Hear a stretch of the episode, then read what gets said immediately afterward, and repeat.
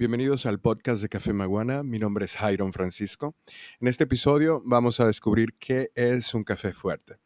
Y lo traigo a colación porque cuando iniciaba en el proyecto de Café Maguana, muchas personas me decían que les gustaba el café fuerte, pero yo les preguntaba también qué significaba para ellos el café fuerte y la definición casi nunca era correcta. Una cosa que sucede mucho en el café dominicano y en mucha de la cultura gastronómica es que nos sentimos muy conocedores de algo que quizá no podemos explicar de modo científico.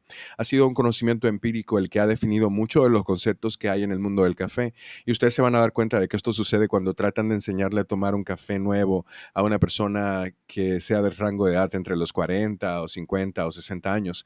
Resulta bastante difícil. Cuando hablamos de un café fuerte no significa lo mismo para todos, es lo primero que tienen que descubrir.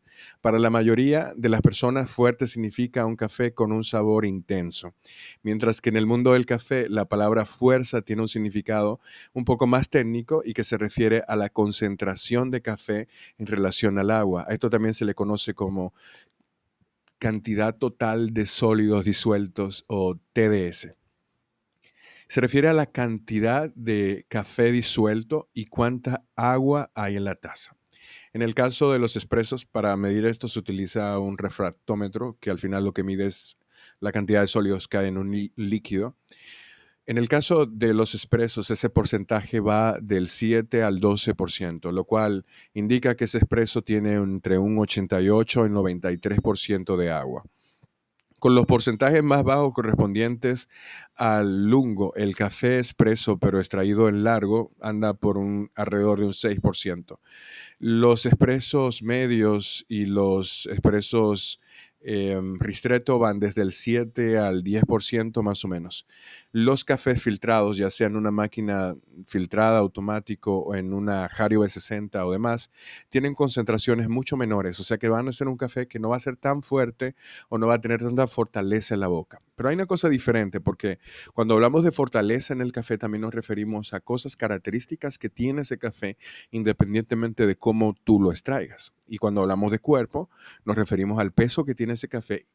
Y aunque la extracción implica algo, esa capacidad intrínseca de ese café, ese cuerpo, es una propiedad que tiene el café independientemente de cómo lo prepares. Claro que la preparación va a ser destacar menos o más ese cuerpo.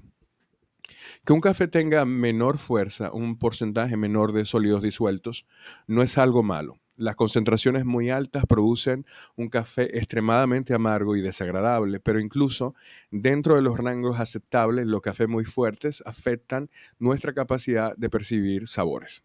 Es por eso que al agregar un poquito de agua a un espresso o a un café que esté demasiado fuerte, comienzan a revelarse algunos sabores sutiles que anteriormente estaban opacados por una alta concentración de sólidos. Imagínense que opaca eh, los sensores que tenemos en nuestra lengua, no, no permite distinguir esos sabores. Ustedes pueden hacer un ejercicio de entrenar la percepción de sabores y siempre resulta muy interesante hacerlo en la casa. Y luego es como, primero preparen el café y luego le van agregando un poquito de agua caliente entre 60 y 70 grados para ir detectando nuevos sabores, diluyendo un poco el café para ver si puede la lengua percibir estos nuevos sabores. Inténtenlo en casa con un café preparado fuerte, empiecen a insertar un poco de agua caliente, a poquito, y vayan probándolo para que distingan cómo esa disolución hace que nuevos sabores empiecen a aparecer en su café. Para mí es la magia que tiene el café americano. Hay mucha gente que no le gusta, pero un americano bien preparado, en proporciones ideales, suele ser un muy buen café.